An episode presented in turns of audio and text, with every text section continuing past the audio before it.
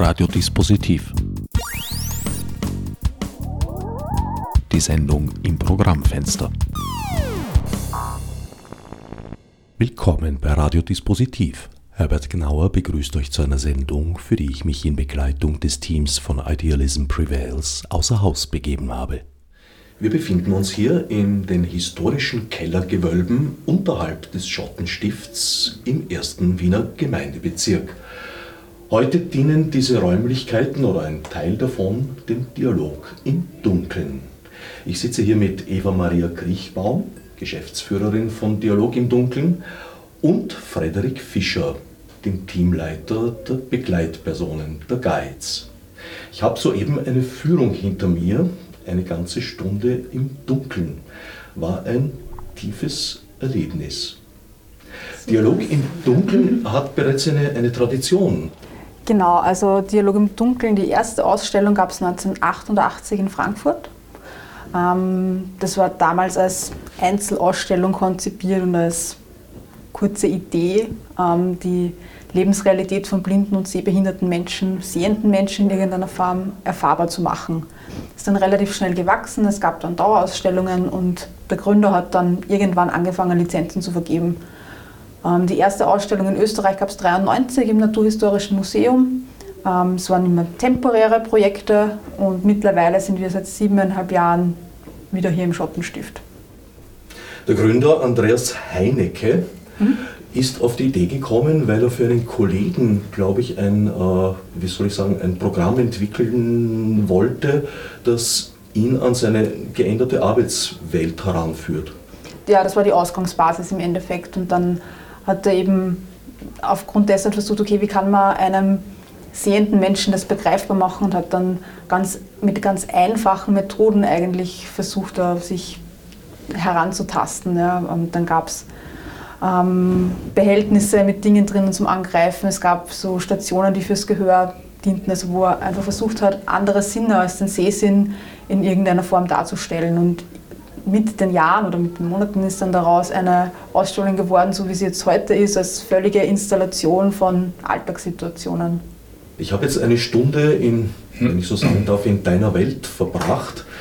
Und es ist ein sehr eindrückliches Erlebnis, wie wie hilflos oder sagen wir mal hilfsbedürftig man wird, wenn man plötzlich in Dunkelheit getaucht ist.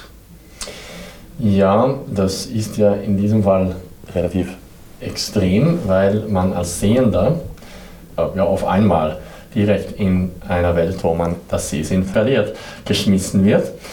So geht das ja normalerweise nicht zu, ähm, wenn man erblindet. Das ist also Perspektiv öffnend, diese, diese Ausstellung. Die Absicht ist, dass man das Erlebnis hat, dass man, wie man es selber schaffen würde, äh, ohne dass sie sind. Äh, und dann geht es natürlich um Alltagssituationen. Das heißt nicht, dass es unbedingt eine Darstellung von Blindheit ist, weil zur äh, Verlust vom Sehsinn kommen ja natürlich auch alle, die Assoziationen, die man, die man mit äh, Blindheit macht. Also die, die Angst vor, äh, vor dem Verlust von dem wichtigsten Sinn in diesem kulturellen Kontext, was natürlich das Sehsinn ist. Und alle die metaphorischen Verluste, die dazukommen. Man kann ja sagen, in, auf einer Art ist es nicht ganz falsch zu sagen, dass wenn man erblindet, ein Teil äh, vom, vom, vom Welt wegfällt. Äh, andererseits und das wollen wir ja auch demonstrieren, dass es sehr viele Sinne gibt, äh, welche nicht benutzt werden und welche quasi im Hintergrund, immer im Hintergrund äh, raten. Ähm, nicht nur Hörsinn, Tastsinn, das Riechen und das äh, Geschmack, sondern auch andere Sinne wie Gleichgewicht oder die sogenannte Propriozeption, also das Sinn für was ist bergauf, was ist bergab, was ist über, was ist unter dir und so weiter und so fort. Wir wollen gerne zeigen, dass die Welt aus so vielen anderen Eindrücken und Wahrnehmungen besteht, als was man sieht, äh, weil die Welt, die heutige Welt, äh, einfach eine Kaskade, eine, ein Überfluss von Sehwahrnehmungen und wenig anders ist. Jetzt ist es aber nicht so, dass es mehr zu sehen gibt. Also früher hat man ja auch nicht weniger gesehen. Also es gab keine Reklamen und keine, keine Lichtreklamen und, und alle Dinge und die Nacht war meistens dunkel. Straßenbeleuchtung hat es erst so ab Ende 19. Jahrhundert gegeben. Richtig. Und ich glaube, genau das ist ein Grund, warum das Sehen sozusagen im, im Vordergrund gerückt ist, äh, weil wir immer vom Licht äh, umgeben sind. Es gibt fast keine dunkle Stellen auf der Erde, die nicht ganz weit von jeder Art von Zivilisation äh, sind. Und es hat ja natürlich nicht nur, nicht nur die Lichtreklame, es gibt ja natürlich die ganze Mem-Kultur, also Mems im Internet, also einfach, einfach erklärt Bilder mit kleinen Textabschnitten oder, ein, eh, oder eben nur einen Hashtag, die dann extrem verbreitet werden. Das ist ja auch eine, ein, ein, eine Stelle, wo die optische Ebene sehr im Vordergrund rückt. Wobei, äh, wie du sagst, in, am Ende des 19. Äh, 19. Jahrhunderts wäre es durchaus möglich, dass ein, äh, zum Beispiel im, im, einer im Bauernhof oder so, da müsste man sich in der Nacht herumtasten können, äh, um aufs Klo zu gehen oder eben zu, zu, zum, zum Kuhstall zu finden im Morgen in der Früh, weil sonst wurden die Kühe nicht gemolken. Und ich glaube, wir sind ein bisschen weg davon gekommen, alle die Ressourcen, die, die uns zur Verfügung stehen, aus, äh, nutzen zu können. Weil das Sehen so einfach ist und weil so viel auf der sichtbaren Ebene präsenti äh, uns präsentiert wird. Also es gibt so Studien darüber, dass von der gesamten Reizinformation, die man verarbeitet, beim sehenden Menschen 70 bis 80 Prozent optisch verarbeitet werden. Ähm, das ist schon eine ganz schöne Menge eigentlich. Ähm, und das ist, glaube ich, auch so, so ein Punkt, der warum vielen unserer Besucherinnen und Besuchern dieser erste Schritt ins Dunkle schwerfällt, weil sich auf quasi auf 30 Prozent der Reizinformation reduziert zu werden für die Zeit, halt eine Überwindung ist. Und das ist das, was der Freitag am Anfang wahrscheinlich gemeint hat. Ähm, normalerweise, wenn Menschen erblinden, ist es ein schleichender Prozess und hier ist es halt mit einem Cut auf einmal dunkel und man muss mit einem Cut, mit dieser Reduzierung der Wahrnehmungsinformation auskommen. Mit Ausnahme der Blinden durch einen Unfall. Das kann natürlich, aber. Ja, natürlich. Aber das sind die, seltenen, die seltensten Fälle eigentlich. Richtig. Ja. Und da gibt es natürlich auch das Prozess. Äh, es, wird ja immer, es, es heißt ja immer, dass ein Blinder ein besseres Gehör oder ein besseres Tasten oder sowas hat als ein Sehender. Äh, so ist es in den überwältigenden meisten Fällen nicht. Es gibt Fälle, wo ein Geburtsblinder nie eine Sehwahrnehmung bekommen hat. Und das gibt es eigentlich sehr wenige davon, weil man kriegt auch also optische Wahrnehmungen im Mutterleib. Wenn jemand bis, äh, bis zum zweiten Lebensjahr keine Sehwahrnehmung bekommen hat, dann bilden sich die Sehzentren in Gehör- oder Tastzentren um. Und die wenigen Leute, ich glaube, das sind ungefähr 0,1% von den Geburtsblinden. Das ist also ein extrem kleiner Teil, weil die Geburtsblinden sind die absolut kleinere Teil der Blinden. Die meisten erblinden durch eine Alterskrankheit zum Beispiel oder eben durch einen Schlaganfall oder so. Aber wie gesagt, eine, ein klitzekleiner Bruchteil der Blinden können biologisch gesehen besser hören oder tasten. Ähm, was ich sagen möchte, war, ein, äh, war aber, dass man sich äh, dies, die, diese Vermögen aufüben kann. Äh, dass man einfach die Sinne, die zur Verfügung stehen, besser ausnutzen kann. Äh, ich höre nicht besser als jemand, jemand sonst, aber ich habe gelernt, das besser zu filtern, das Hörsinn. Äh, genauso wie ich mein Tasten verschärft habe. Aber es, es, passiert nicht automatisch. Deswegen ist es auch, ähm, kommt es öfters vor, dass äh, zum Beispiel die Leute, in, die als Erwachsene erblinden, sich schwer tun, äh, wirklich diese, diese Verschärfung zu erlangen, weil für die ist einfach die, die Schwelle zu hoch. Äh, wenn man als Kind erblindet oder eben geburtsblind ist, dann hat man diese Schwelle nicht, weil dann kommt es mit der Entwicklung selbst, sozusagen. Also dann, dann ist das ein Teil von der ja, unter Anführungszeichen normalen Entwicklung, was auch, was auch immer normal in diesem Fall heißt. Also die Sinne sind trainierbar. Ja. zum Beispiel spielt ja für einen Sehenden weniger jetzt so eine Rolle, im Normalfall jedenfalls im Alltag, äh, über das Hören jemanden zu lokalisieren, zu orten. Kommt, der, kommt die Stimme von rechts, oben, unten, links oder wo auch immer von hinten. Ja. Das stellt der Sehende ja anders fest. Richtig. Da kann man sich aber in einem Kontext vorstellen, wo das, wo das wirklich nützbar wäre, zum Beispiel, ja, was weiß ich, wenn du äh, und wenn wir in historischen Kontext zurückgreifen, äh, wenn du ein, ein Hirter, ein, ein, Hirt, ein Hirt wärst, früh und dann müsstest du hören, wo alle deine Schafe sind und dann müsstest du die orten können, äh, nur vom Gehör. Du müsstest auf dem großen Flock den Blick halten und dann könntest du hören, ob ein Lämpchen weggelaufen ist. Aha, der ist rechts. Gut. Dann schicke ich meinen Hund hin. Weil alles so sichtbar ist, haben wir diese Verwöhnung unter anderem verloren. Und es gibt ja auch keinen Bedarf dafür. Also ich denke, dass es schon so ist, dass auch du als Sehender ähm, akustisch orten könntest, wo eine Person ist, dass auch du als Sehender, ähm, wenn eine Person steht, hören kannst, wie groß oder klein sie ist, also von woher die Sprechhöhe zum Beispiel kommt oder ob du, wenn du selbst sprichst, nah an einer Wand stehst oder nicht, das kannst du alles hören, nur brauchst du es im Normalfall nicht, weil du siehst das ja eh. Also ich denke, dieses Vermögen gibt es durchaus auch bei Sehenden, aber es wird halt nicht auf diese Information zurückgegriffen, weil es nicht notwendig ist. Ist es nicht auch so, dass das sehr viel unbewusst passiert? Also diese klassische Geschichte, dass man über die Straße gehen will und irgendwie instinktiv aus irgendeinem Grund äh, doch noch stehen bleibt an der Gehsteigkante und wusch fährt ein Auto dabei. Man hat es gehört. Ähm, also natürlich ist es so, dass im, im Alltag passiert sehr viel über Automatismen und man denkt ja natürlich nicht darüber nach, habe ich das jetzt gesehen oder gehört und wie habe ich es wahrgenommen, sondern das passiert halt einfach ganz von selber. Also ich glaube, viele dieser Dinge laufen natürlich ähm, automatisch ab. Es ist auch so, dass das Sehen eigentlich ein sehr langsamer Sinn ist. Also im Film ab zwölf Bilder pro Sekunde beginnt es zu einer fließenden mhm. Bewegung, noch ein bisschen druckig, aber immerhin schon eine Bewegung zu werden. Beim Hören kann ich weit mehr Töne innerhalb einer Sekunde als einzelne Töne unterscheiden. Also es ist ein weitaus schnellerer Sinn eigentlich. Eigentlich schon, ja. Und das ist ja auch viel direkter an, ans Gehirn gekoppelt. Äh, nicht nur physisch, sondern auch äh, es gibt weniger Verarbeitungsstellen, bevor das, Hör, das Gehör äh, im Hirn anlangt.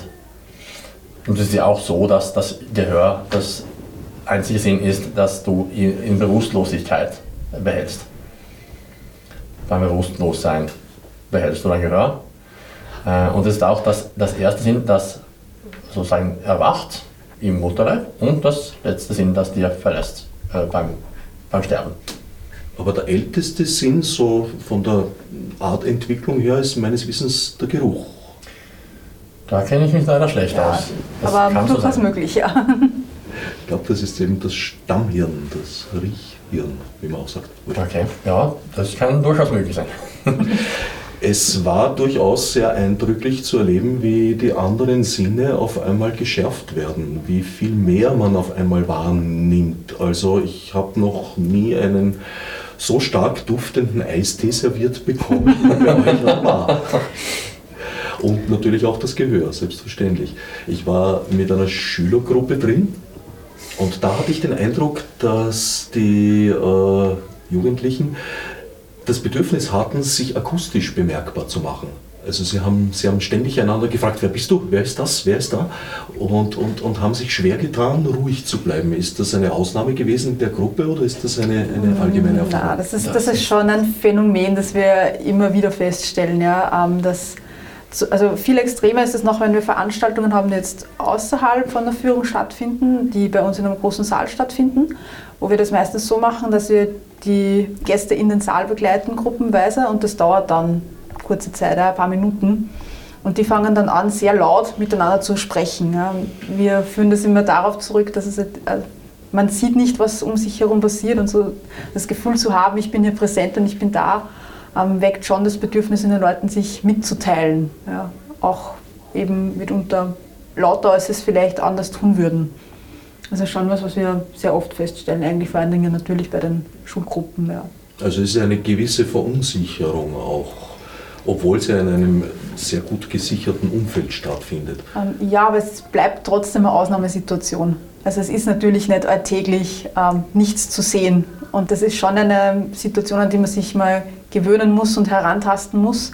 Das verändert die körperliche Konstitution, natürlich auch die psychische.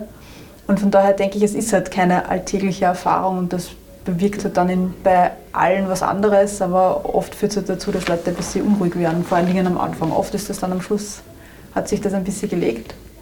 Es ist ja auch so, dass die körpersprachliche Kommunikation wegfällt und dann kann man sich nicht einen Blick austauschen, weil, weil das quasi der Ersatz für wo bist du? Ja, ich bin hier. Wer? Und dann wird es eben gesprochen oder geschrien oder gerufen. Also die Ebene der Gestik in der Kommunikation fällt für blinde Personen weg. Hm, jein.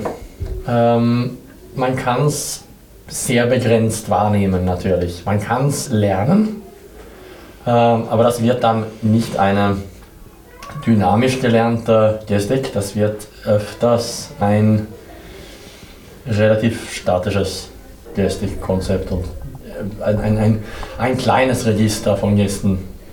Also es ist ja so, dass man viele Gesten auch durch ähm, Imitation lernt, genau. also durchs Abschauen bei anderen. Und wenn man nicht sieht, kann man halt auch sich diese Dinge nicht abschauen in, in dem Sinn. Und damit ist das Repertoire an Gestik natürlich ein anderes. Also das ist zum Beispiel ein sehr großer Unterschied bei Menschen, die von Kindheit an blind waren und bei Menschen, die erst im Erwachsenenalter blind sind. Ja. Das Repertoire. Ich kann mich erinnern, ich habe mal vor vielen Jahren im, im, im Zug der Proben für eine Theaterproduktion haben wir so Partner-Kontaktübungen gemacht und ein Teil davon war, sich von einem Partner oder Partnerin blind herum mitführen zu lassen mit verbundenen Augen. Und das war jetzt innerhalb des Probenraumes natürlich noch sehr gemütlich und angenehm. Äh, allerdings, als wir die vierspurige Straße überquert haben, äh, hat sich da doch ein sehr, sehr tiefgehendes Unsicherheitsgefühl eingestellt. Das ist praktisch für eine blinde Person Alltag, dass sie sich anderen Menschen anvertrauen muss an Orten, die nicht geläufig sind. Ja, nein. Äh, das ist ja nicht ein Muss. Äh, man kann selber sehr gut äh, klarkommen. Ich bin eher der Typ, der nicht so gerne, also natürlich, ich bin ein sozialer Mensch, ich gehe gerne mit Leuten herum, aber ich muss nicht unbedingt mit den Leuten herumwandern und vor allem mit ganz unvertrauten, unvertrauten Leuten herumspazieren. Das, natürlich, ich bin ein recht vertraulicher Mensch oder wie man das sagt. Ich, ich bin ein, äh, habe eine recht gute Selbstsicherheit. Aber auf unbekannte Orten herumzuwandern, ja, also eine Frage stelle ich gerne zum Beispiel. Ich kann übrigens nur für mich selbst reden. Es gibt so viele äh, Herangehensweisen wie, wie Blinde. Also das ist wirklich für jeden was anders. Aber ich frage gerne und im Notfall bitte ich um Führung äh, zur Not, aber am liebsten gehe ich gerne selbst. Gehe ich gerne allein, weil dann präge ich mir den Weg in, in den Füßen rein auf einer ganz ein, äh, anderen Ebene, äh, als ob ich geführt werden äh, geworden bin. Weil wenn ich geführt werde, dann, dann, dann vertraue ich äh, der Begleitperson und dann sage ich, okay, Jetzt habe ich nicht die ganze Verantwortung, aber ein bisschen weniger als normal. Und wenn ich die ganze Verantwortung trage, dann sage ich, okay, ich bin allein. Dann muss ich das, mich das merken und so weiter. Ich denke mir oft, wie schwierig es sein muss für eine blinde Person an einem Ort wie zum Beispiel ja, dem Wiener Hauptbahnhof oder auch äh, schon das Schottentor genügt, mhm. weitaus kleiner. Wie findet man sich an solchen komplizierten Orten, wo es ungeheuer viele Ausgänge, Eingänge, Wege gibt und auch Hindernisse zurecht, wenn man noch nie dort gewesen ist? Äh, zuerst wird man extrem überfordert und man denkt, oh, wie soll ich das meistern? Ich kann mich noch erinnern, wie ich äh, das erste Mal am Schottentor gelandet bin. Also da gibt es natürlich Hilfsmittel, zum Beispiel in, also in jeder ähm, Bahnhof in Wien, egal ob U-Bahnhof oder äh, Straßenbahnhof oder was auch sonst, gibt es ein Leitsystem, das äh, einer zu, zu den unterschiedlichen Bereichen im Bahnhof führen kann. Das ist mit dem Stock tastbar. Äh, das sind diese Kopfsteinpflasterartige Steinwege, die man sich entlang tasten kann. Und die sind hilfreich. Das große Problem damit, äh, mit denen, ist, dass man nie weiß, also man muss halt wissen, wo die Dinge hingehen, weil es, die sind nicht beschildert. Äh, es gibt keine Einlagen im Boden, zum Beispiel, das äh, sagt, okay, hier geht zu U4 oder hier geht zu, äh, zu Gleis 6 oder was auch sonst, hier geht zum Kebabstandel oder hier geht es einfach raus. Sondern das muss man halt wissen, man muss, man muss das lernen und da gibt es natürlich ein bisschen Nachholbedarf. Das ist natürlich das erste Mal, dass ich im Schottentor gelandet bin, habe ich auch jemanden gefragt, okay, ich muss jetzt zum Ausgang Uni. Okay, gut, dann äh, kommen Sie mit? Na, bitte beschreiben Sie das. Äh, okay, dann, dann, gehen Sie hier links und dann nach rechts und dann die Treppen hoch und da sind Sie, da sind Sie draußen. Und dann, dann muss man sich da, damit bequem machen und die kleinen Puzzlestücke zusammenbasteln, dann, äh, sodass man äh, am Ende ein, ein ganzen, eine ganze Karte im Kopf hat. Es ist interessant, dass du der, der Wiener Hauptbahnhof als Beispiel nimmst, weil der, der ist ein sehr beliebtes Kritikpunkt äh, in Wien. Viele Blinder finden, finden den Wiener, Wiener Hauptbahnhof extrem unüberschaubar. Äh, ich finde ihn eher wie quasi jeder größere, jedes größere Bahnhof, ja, relativ, relativ groß, relativ äh, laut vor allem und im Großen und Ganzen strukturiert, dann natürlich schwer überschaubar, weil zum Beispiel die Zeitpläne immer noch natürlich nicht barrierefrei sind. Aber es wird hoffentlich daran gearbeitet. Es geht voran, es ist besser geworden. Es wird immer besser. Ich, also überhaupt ist Wien eine sehr, sehr bewusste Stadt, was, was Barrierefreiheit betrifft. Das ich, also wir sind weit voran an Großstädten wie London oder, oder New York oder sowas. Wobei es gesagt, äh, gesagt werden muss, dass ich meine, in, in Manhattan ist es eher relativ äh, locker herumzuwandern. Aber zum Beispiel äh, das U-Bahn-System von London ist ein, ein Horror. Nicht nur für, für jeder, jeglicher Passagier, sondern auch für, für Blinde oder wer auch sonst. Äh, weil das einfach so unüberschaubar ist und, und die, die U-Bahn-Stationen extrem eng und extrem un, äh, unbeschriftet sind. Da gibt es zum Beispiel keine Leitsysteme oder die, die, überhaupt, die, die es überhaupt gibt, sind auch nicht be, beschildert. Der große Unterschied da ist, dass es ja, wie gesagt, es ist sehr eng und die Leitsysteme werden oft äh, nicht gereinigt. Das heißt, die, man, man kann sie nicht ertasten. Zum Beispiel. Gibt es die Möglichkeit, sich so zentrale, wichtige Orte, die im persönlichen Leben vielleicht auch eine Rolle spielen, beibringen und zeigen zu lassen? Ja, durchaus. Also man kann ja sich Mobilitätstraining holen von unterschiedlichen Stellen.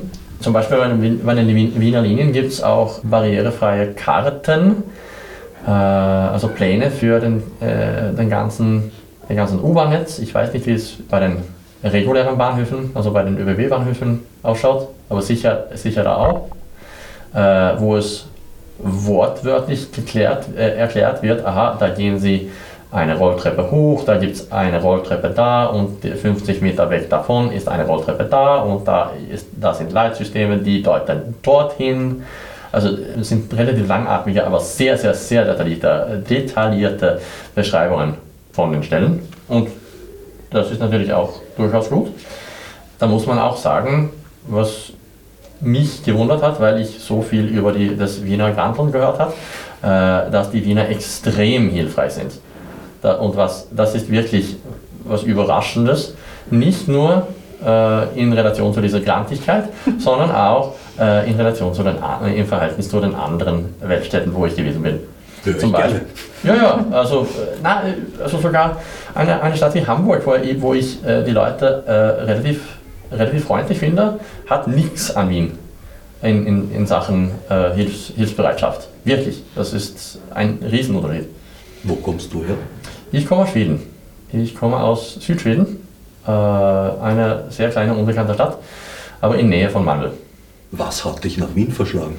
Äh, ja, Wien selbst und dann ein nettes Inserat äh, für diesen Job. Du bist seit Kindheit blind oder? Ich bin seit ich sechs Jahre alt war blind.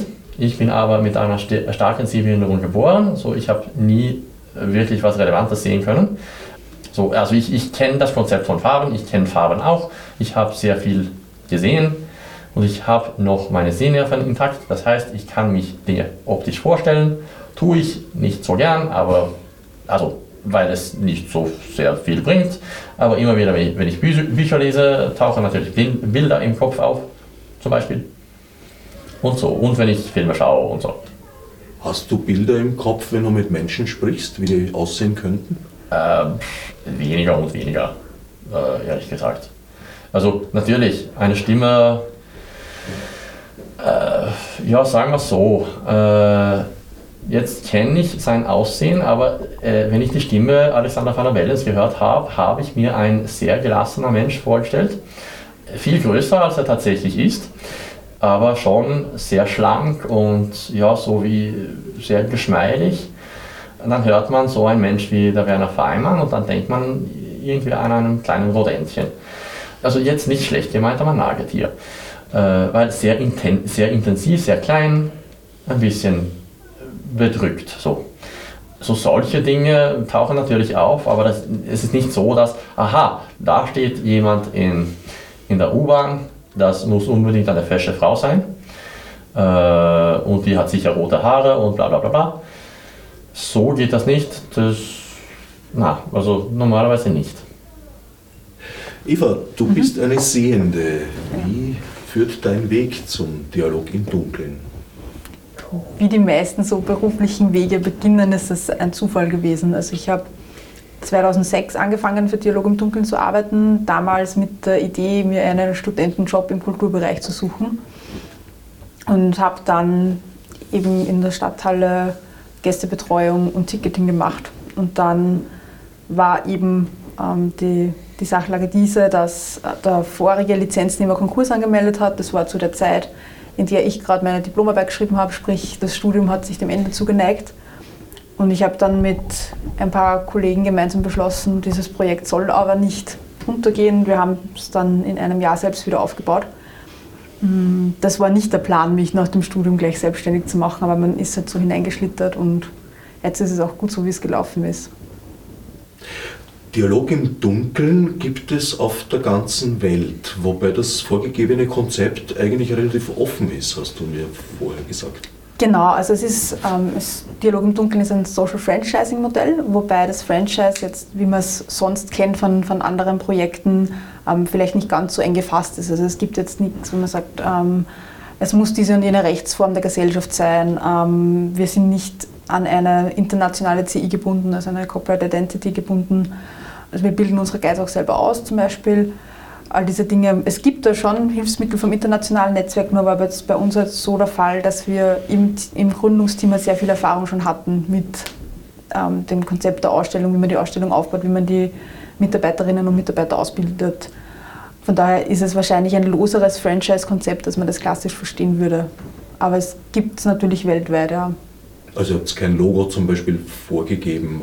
Also mittlerweile ist es schon so, dass ähm, wenn jetzt eine neue Ausstellung gegründet wird, ähm, den Betreiberinnen und Betreibern nahegelegt wird, Designer zu verwenden. Das war bei uns noch nicht ganz so der Fall.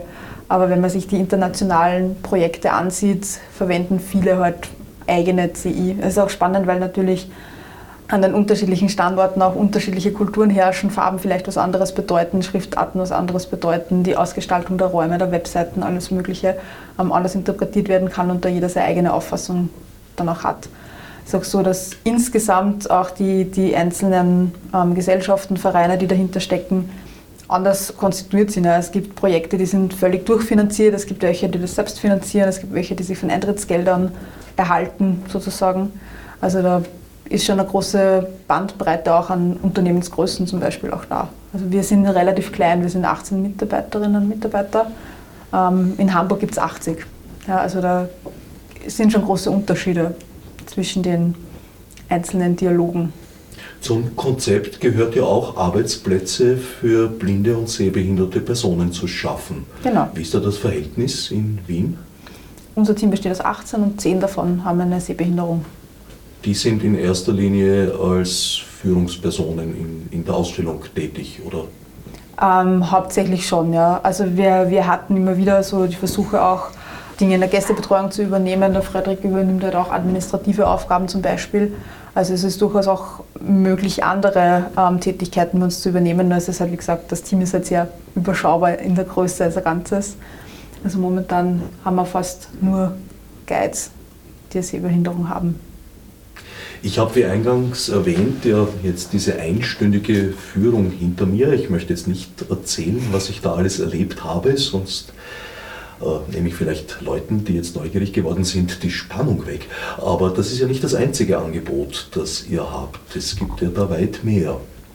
Genau, also es gibt ein bisschen mehr. Wir haben, machen wöchentlich Dinner im Dunkeln. Wir haben Führungen am Samstagvormittagen, die ein Frühstück beinhalten. Wir machen Konzerte und Kabarets. Gestern hatten wir einen Science Slam zum ersten Mal, alles im Dunkeln. Also wir versuchen einfach das Medium der Dunkelheit zu nutzen, um Alltag in, den, in allen Facetten von sehbehinderten Menschen darzustellen und zu veranschaulichen, wenn man das so sagen will.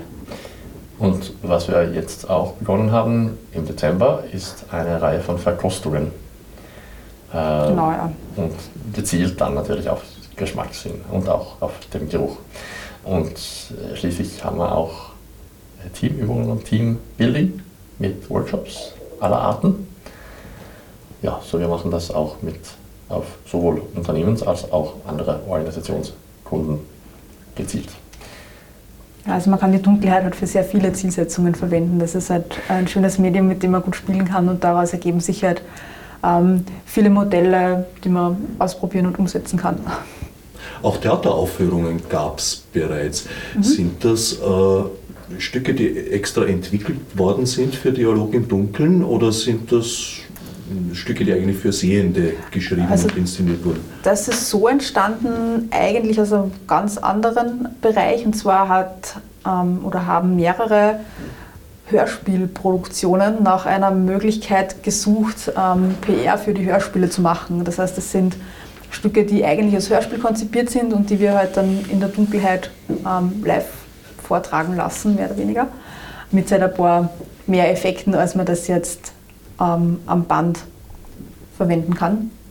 Aber eigentlich kommt es aus, aus der Hörspielproduktion. Genau. Und dann gibt es noch den blinden Passagier. Richtig, das ist ein sehr schönes Konzept, das leider nicht von uns ist. Das kommt, die Idee kommt vom Dialogmuseum in Frankfurt, also einem der Hauptstandorte sozusagen. Beim blinden Passagier bauen wir die Ausstellung einmal im Jahr um und verwandeln sie in ein fernes Land. Die Guides geben Hinweise, welches Land es sein könnte. Wir haben dann landestypische Geräusche, Gerüche, Gegenstände in der Ausstellung und die Gäste können raten, in welchem Land sie denn gewesen sein könnten. Und es ist natürlich jedes Jahr ein anderes. Da gibt es auch einen Wettbewerb, habe ich gesehen, am Website. Genau, also wir machen dann immer ein kleines Gewinnspiel und man kann nicht raten, welches Land es ist und dann verlosen wir ein paar Preise, das ist ganz fein. Ähm, das findet immer in den Sommerferien statt. Und auch mit der Idee, dass all diejenigen, die halt nicht auf Urlaub fahren, vielleicht bis sie Urlaub in der eigenen Stadt machen können. Und es gibt einen Schwarzmarkt auf eben jenem Website. Genau, es gibt einen Schwarzmarkt. Also du merkst, wir arbeiten sehr viel mit ähm, Wortspielen. Das, das liegt uns ganz gut, glaube ich. Ähm, der Schwarzmarkt ist unser Webshop, wo man Gutscheine und Merchandise-Material ähm, erwerben kann. Ich habe generell die Erfahrung gemacht, dass blinde Menschen sehr oft mit einem passenderweise oft schwarzen Humor mit ihrer Blindheit umgehen. Ist das nur mein Eindruck oder? Na, das ist relativ international, so äh, kann man sagen. Äh, manche machen das als, ja, unter Anführungszeichen, Überlebensstrategie, manche machen das, weil es relativ gut passt. Also ich meine, äh, die Blindheit selbst und die, die Situationen, die da aufkommen mag, äh, eignen sich sehr gut für aller Art äh, schwarzer Humor und auch nicht so schwarz. Also ich meine, wenn man es so sehen würde, sind ja sehr viele äh, Alltagsereignisse aus der Blindenwelt für Slapstick geeignet. Ja, ist es. Und ja, wenn man es so annehmen kann und über sich selbst lachen da, äh, kann, dann kann Blindsein natürlich nervig, aber auch recht lustig sein. Also nervig ist es nicht immer, natürlich, aber wenn, wenn, wenn, wenn, zum Beispiel, wenn du zum Beispiel weiß ich, in irgendwas reinrennst und da entstehen lustige Weitereffekten oder was auch sonst, dann kann man darüber lachen. Natürlich mithelfen zum Auf Aufräumen, aber immer noch lachen. Weil, was soll man sonst? das Leben kann keine Tragödie sein. Also Selbstironie spielt eine große Rolle. Definitiv. Und also ein, eine gewisse Selbstdistanz, die Selbstdistanz. Wie weit haben elektronische Hilfsmittel das Leben von blinden Menschen verändert? Es kommt darauf an, wo man schaut auf der Welt. Also hier in der westlichen Welt, also in der nördlichen, äh, wie man das auch sehen würde, sind elektronische Hilfsmittel wirklich eine, man hat, man hat quasi die, die, das Spielfeld ausgeglichen auf einer, äh, einer, einer früher unerwarteten Weise. Weil so viel jetzt äh, per Computer oder Smartphone oder sowas abläuft und die Computer und Smartphones mittlerweile sehr barrierefrei gestaltet werden können, ähm, heißt das natürlich, dass Blinde mittlerweile einen guten Zugriff auf alles oder quasi einen Großteil zumindest äh, von dem, was äh, in, der, in der Welt der Sehenden, ja, ich mag dieses Ausdruck auch nicht wirklich, ähm, vorgeht, auch teilnehmen können. So, der Unterschied ist riesig. Ich meine, also früher war man zum Beispiel auf Aufge Aufnahmen von ausgewählten Artikeln aus einer Tageszeitung angewiesen, um überhaupt die Tageszeitung lesen zu können. Jetzt gehe ich einfach, wenn ich in der U-Bahn steige, dann gehe ich zu der Standard.at, schaue ich mir die, die, die Schlagzeilen an, aha, dann spare ich die Artikel runter in, in einem App und dann kann ich die äh, in Pausen lesen, äh, wenn ich die Zeit habe. Und so halte ich mich mit der aktuellen äh, Nachrichtensituation äh, im Laufe. Und ich meine, einfach ein, ein, ein, ein SMS wegzuschmeißen oder ein E-Mail wegschicken zu können, ist ja auch richtig cool. Dann kommen die richtig schräge Sachen, äh, zum Beispiel, äh, weil mittlerweile ja, fast jeder Smartphone ein, eine Kamera äh, beinhaltet. Äh, sie ist, ist, ist die zuerst nicht ganz intuitive Branche von blinde Fotografen entstanden. Fotografie ist mittlerweile recht populär unter Blinden und das äh, Früher könnte man natürlich ein, ein Foto abschießen. Das geht ja praktisch, aber man konnte überhaupt nicht fokussieren. Man wusste nicht ganz, wo man das damals hingedeutet hat oder so. Aber mittlerweile mit Sprachausgaben in den Handys oder im Computer oder was auch sonst, können die Bilder, die jetzt im Fokus sind, relativ äh, grundlegend interpretiert werden.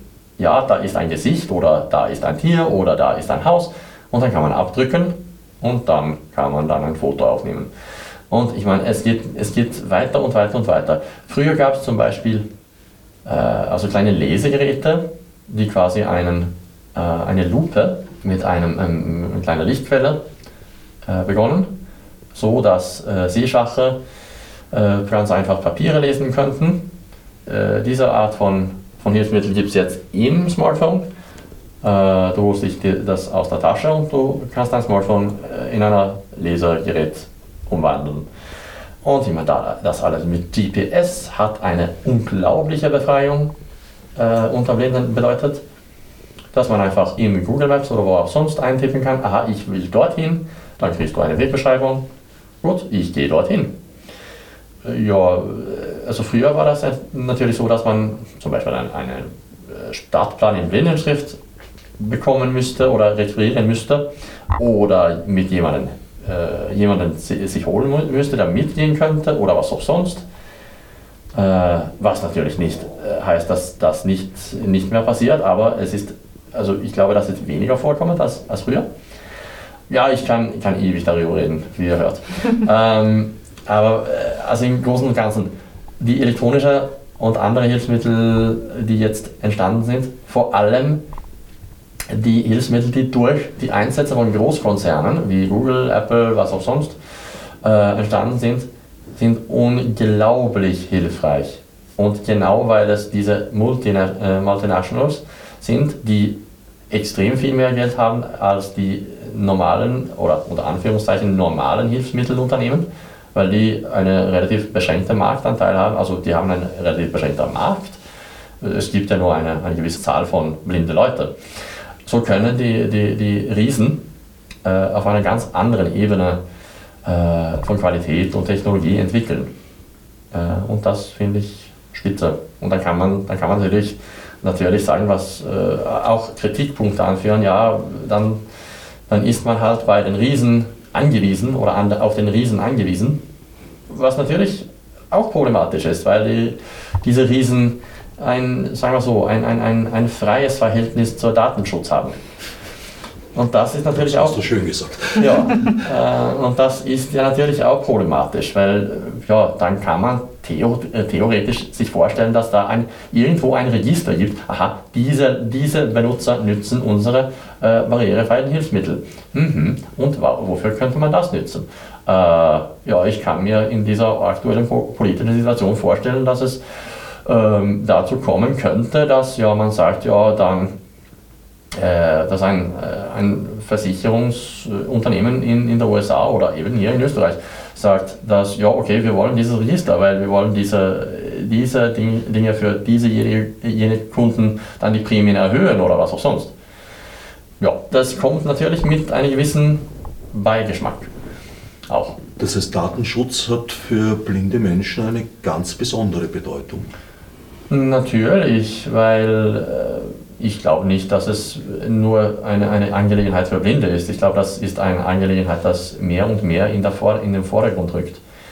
In der heutigen politischen Lage, wo äh, Ansichten und äh, Leute, die einfach ein bisschen außerhalb von Normgesellschaft stehen, sei das Flüchtlinge oder Behinderte oder äh, Leute mit einer anderen religiösen Anschauung oder einer anderen sexuellen Orientierung zum Beispiel. Ähm, es gibt mehr und mehr Gesellschaften, wo diese sich immer mehr schwer tun. Äh, man muss nicht weit über den österreichischen Grenzen schauen, äh, um so eine Gesellschaft zu finden, äh, so, solche Gesellschaften zu finden. Und da ist natürlich für alle der, der Datenschutz wichtiger und wichtiger. Vor allem, weil also eine Forderung nach einer Gleichstellung oder einer, nach, nach, nach Hilfe oder Unterstützung schnell zu einer, auf einer politischen Ebene landen könnte und dann nachgefolgt werden kann und zu einer sehr unangenehmen Situation führen könnte. Ich weiß nicht, ob ich das äh, genügend klar äh, erklärt habe, aber äh, es ist mir ein, ein, ein, ein wichtiges Anliegen. Und andererseits, ich meine, in, in der Welt äh, der sozialen Netzwerken, also wie Facebook und Twitter und so, da ist ja äh, auch der Datenschutz teilweise ganz über Bord geworfen geworden, weil ja, wir wollen halt, wir wollen es halt äh, alles gratis und wir wissen nicht, wir wissen nicht, dass wir mit unserem äh, Privatleben bezahlen. Liegt ein großer Vorteil dieser elektronischen Kommunikationsmittel nicht auch darin, dass man als blinder Mensch mit anderen kommunizieren kann, ohne die Blindheit zunächst einmal überhaupt ins Spiel zu bringen? Richtig. Also für, für die Leute, die es ein Riesenthema ist, dass man blind ist, also man, man muss ja halt nicht per Ton oder per Blindenschrift kommunizieren, sondern es geht ganz einfach E-Mails oder WhatsApps oder eben über Facebook oder was auch sonst, jemanden zu schreiben, ohne zu erwähnen, dass man blind ist, äh, wie du sagst. Und ja, natürlich. Äh, und das habe ich auch gemeint mit der, mit der äh, Ausgleich von dem Spielfeld, dass man einfach als teilnehmender Bürger sozusagen äh, agieren kann, auf einer anderen Ebene als vorher, als früher. Auf Augenhöhe. Auf Augenhöhe, wenn man das will. Kommen die klassischen Hilfsmittel, wie zum Beispiel eben die tastbare Breilschrift, da immer mehr ins Hintertreffen und werden durch elektronische Hilfsmittel ersetzt? Schön, dass du das erwähnst, weil der hauptsächliche äh, Hilfsmittel mittlerweile bei, bei sowohl Smartphone als Computerbetriebssysteme sind äh, Sprachausgaben. Das heißt, alles, was auf dem Bildschirm steht, wird äh, aussprechbar, also äh, als Sprache dargestellt, äh, gesprochen dargestellt. Ähm, das heißt, Es gibt eine Funktion, wo man ganz einfach eine Einstellung macht und dann wird es so dargestellt. Äh, egal ob das VoiceOver bei Apple ist oder Narrator bei Windows oder, äh, oder eben Talkback bei Android zum Beispiel. Äh, diese äh, Einstellungen oder Softwares können mit Hilfe einer Zusatzgerät, einer sogenannten Breitzeile, äh, die Dinge auf dem Bildschirm auch in äh, Blindenschrift darstellen. Das benötigt aber dieses äh, Zusatzgerät und mittlerweile heißt es immer häufiger, weil diese Zusatzgeräte relativ teuer sind. Die werden zwar vom, vom Staat oder wer, wer, auch sonst gefördert, aber es heißt immer wieder, dass, ja, na, du brauchst nur eine Sprachausgabe. Das führt dazu leider, dass mehr und mehr Leute, äh, die blind sind und jetzt aufwachsen, wirklich kein optisches, ja, jetzt unter kleiner Anführungszeichen, Gefühl für die Sprache bekommen. Weil die hören nur, wie die Dinge äh, klingen und haben dann zum Beispiel weniger und weniger Gefühl für Interpunktion. Also wie man, wo man ein Komma setzt, wo man, ein, wo man einen Strichpunkt setzt, wo man einen normalen Bindestrich setzen soll und so weiter und so fort. Und wo, wo, wo ein Punkt gehört, wo ein, Aus, wo ein Rufzeichen gehört und wo ein Fragezeichen gehört. Weil es, weil es, wie gesagt, immer heißt, na, äh, Blindenschrift ist mühsam, äh, du brauchst einfach die Sprachausgabe. Ich finde als Mensch der Wörter, in diesem Fall sehr viele Wörter, dass die Schriftsprache unglaublich wichtig ist. Weil wenn du diesen Überblick nicht hast, dann wird, glaube ich, glaube ich zumindest, deine Sprache etwas genommen, etwas weggenommen. Dann kannst du äh, die Unterschiede zwischen ein, ja, zwischen einem Aufruf und eine, eine, eine Aussage wirklich nicht äh, unterscheiden. Das wird dann äh, auf deiner Interpretation überlassen und ich meine auch, dass es einfach eine Demokratiefrage ist, weil du musst wissen, wie man Dinge schreibt. Und wenn man Dinge nur hört und das immer korrekt ausgesprochen wird, äh, es ist nämlich so, dass diese Sprachsynthesen, diese Softwares, die die, die Dinge aussprechen, ein relativ liberales äh, Verhältnis zur Aussprache haben. Also man kann Dinge falsch schreiben und die werden trotzdem korrekt ausgesprochen und die Dinge, die äh, korrekt geschrieben werden, müssen nicht unbedingt korrekt aus, ausgesprochen werden. Äh, das heißt, Schreibfehler kommen recht häufig vor. Oder, oder kommen zumindest häufiger und häufiger vor. Und das ist ein Problem. Weil wenn wir uns nicht ausdrücken können, dann, dann verlieren wir unsere Stimme. Und es ist schwer genug, die Stimme gehört, die Stimmen gehört zu machen, äh, ohne dass man mit einer inkorrekten Sprachgebrauch zur Welt kommen muss, sozusagen. Also das geschriebene Wort spielt für dich nach wie vor eine sehr große Rolle. Ja. Ich habe mitbekommen, dass Blinde meiner Generation da noch sehr große Einstiegshürden hatten, eben zum Beispiel das Schreiben zu erlernen, weil geschrieben wurde mit einem Stichel der in ein Blatt Papier, das eingespannt war in einer Maske, äh, gedrückt wurde. Das hat allerdings zur Folge gehabt, gedrückt hat man von der späteren Unterseite, gelesen hat man von der Oberseite. Das heißt, man hat eigentlich Schreiben, Seiten- und Spiegelverkehrt erlernt. Wenn ich jetzt denke an meine eigenen Versuche in der Volksschule, äh, Schreiben zu erlernen, das ist uns damals als Sehende schon schwer genug gefallen. Jetzt denke ich mir, das ist eine ganz enorme Anforderung gewesen. Gibt es das noch in der Form oder ist das ersetzt worden? Das gibt es in der Form äh, bei älteren Leuten und ist da sehr beliebt, aber die meisten nutzen natürlich äh, ein Notizgerät oder eben Smartphones oder Tablets oder Laptops. Das, also die 10-Finger-Methode. Ich, äh, ich habe äh, nicht mit diesem Stichel gearbeitet, ich finde das viel zu mühsam äh, und viel zu, viel auf, also viel zu aufwendig. Ich habe aber mit einem, mit einem sogenannten Perkins-Gerät gearbeitet. Das ist quasi eine Schreibmaschine für Blindenschrift. Also man schreibt in der äh, richtigen äh, Reihenfolge, wie man das lesen wird. Also genauso wie bei einer Schreib Schreibmaschine, äh, aber hat nur mit, mit ein, sechs Tasten, die dann durch quasi Akkorde zur jeweiligen äh, Breitschriftzeichen geformt werden. Aber äh, wie gesagt, also diese Stichelmethode ist, glaube ich, relativ altmodisch geworden. ich kenne niemanden unter 30, der das wirklich nützt. Unsere Umwelt ist also ein wenig freundlicher geworden für Menschen mit Behinderungen verschiedenster Art. Wo würdest du noch Punkte sehen, wo du dir Verbesserungen wünschst? Also in, in Sachen Vorurteile, äh, in Sachen Bildungssystem. Äh, es gibt Ansätze, zum Beispiel in Österreich, endlich die Blindenschulen aufzuschaffen. Äh, was ich durchaus gut finde. Ich komme aus Schweden und da wurden die letzten Sonderblindschulen 1986 geschlossen. Äh, die wurden dann automatisch oder quasi direkt durch Ressourcenzentren äh, ersetzt, das heißt Unterstützungszentren, wo sich, woran sich Schulen wenden können, wenn die Unterstützung brauchen und sich dann auch aktiv auch Schulen aufgesucht haben, die blinde, kind, blinde oder sehbehinderte Kinder äh, betreut haben, um dann zum Beispiel Hilfe bei, der, bei dem Lernen von Blindenschrift oder bei Hilfsmittelanschaffung oder so zu gewährleisten. Äh, sowas wäre sehr relevant.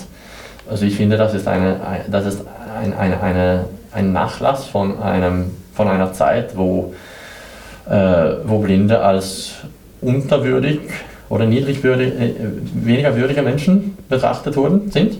Äh, einfach nur für Korbflechten fähig. Also äh, für sowas halte ich die Blindenschulen leider. Und das wird da auch unterstrichen dadurch, dass Blindenschulen äh, in Österreich zumindest keine wirkliche Matura äh, geben. Also du kriegst da eine, einen Abschluss, aber du musst dann zwei Jahre noch studieren, um eine, eine reguläre Matura äh, zu bekommen. Sowas, also diese Bildungsfrage ist unglaublich wichtig, weil die Konkurrenzsituation auf der Arbeitsmarkt ist äh, hart genug.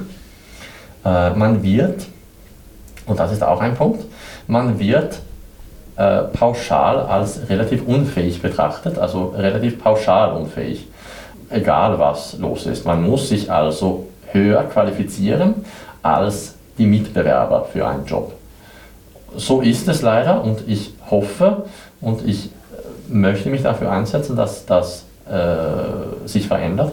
Aber ich hoffe, dass es sich schnell verändert, dass äh, durch eine buntere Durchmischung, äh, Durchmischung in der Arbeitsmarkt ein Zustand äh, kommt, wo, wo Arbeitgeber einfach Hintergrund oder physiologische Hin äh, Hindernisse oder was auch sonst äh, so anschauen können, dass die vielleicht ein, sogar ein, ein, ein Vorteil sein können, statt immer nur eine Belastung zu sein. Ja, was sonst? Ja, schön wäre es, wenn Blinde an, wirklich an, an Wahlen teilnehmen könnten. Man kann es, aber das ist sehr, sehr, sehr schwierig. Äh, es, wird, es kommen immer wieder neue Sonderlösungen.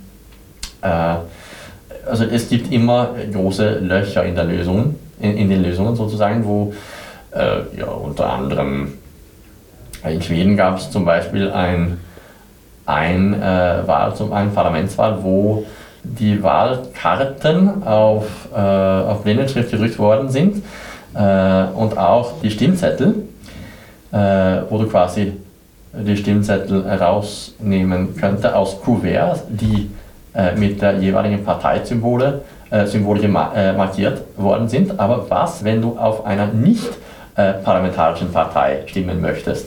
Dann warst du auch im Salat. Und äh, auf der Personenwahl über, war überhaupt nicht zu retten. Zum Beispiel. Und das ist natürlich auch eine Frage, wo, wo, man, wo es viel Nachholbedarf gibt. Was sonst? also irgendeine Methode, wie man Inhaltsbeschreibungen in, für, für Produkte äh, irgendwie barrierefrei machen könnte.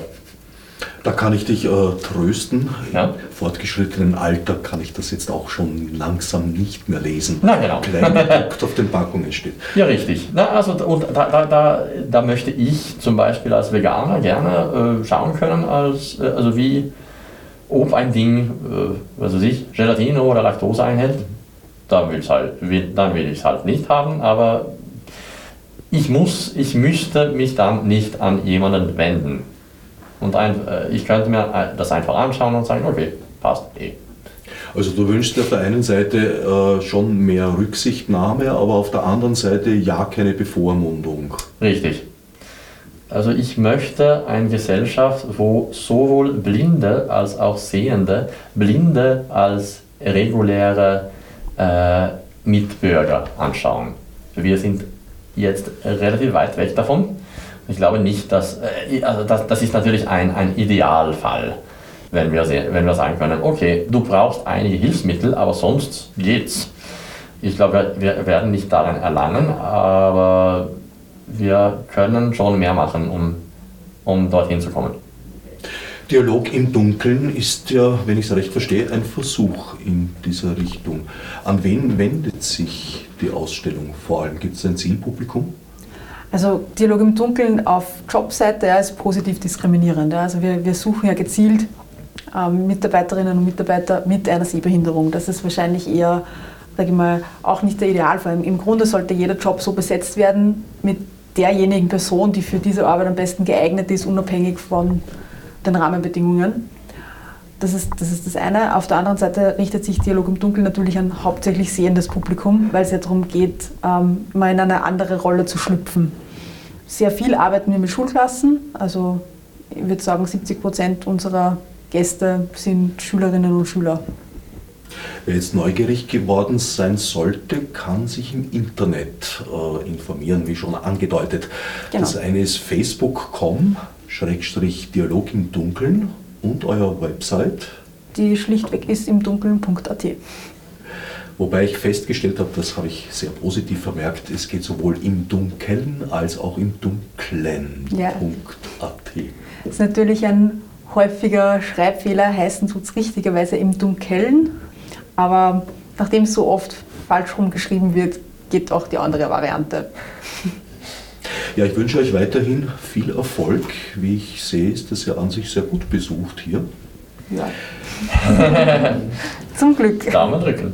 Und ich danke Eva Maria Kriechbaum und Frederik Fischer für das Gespräch. Danke dir. Danke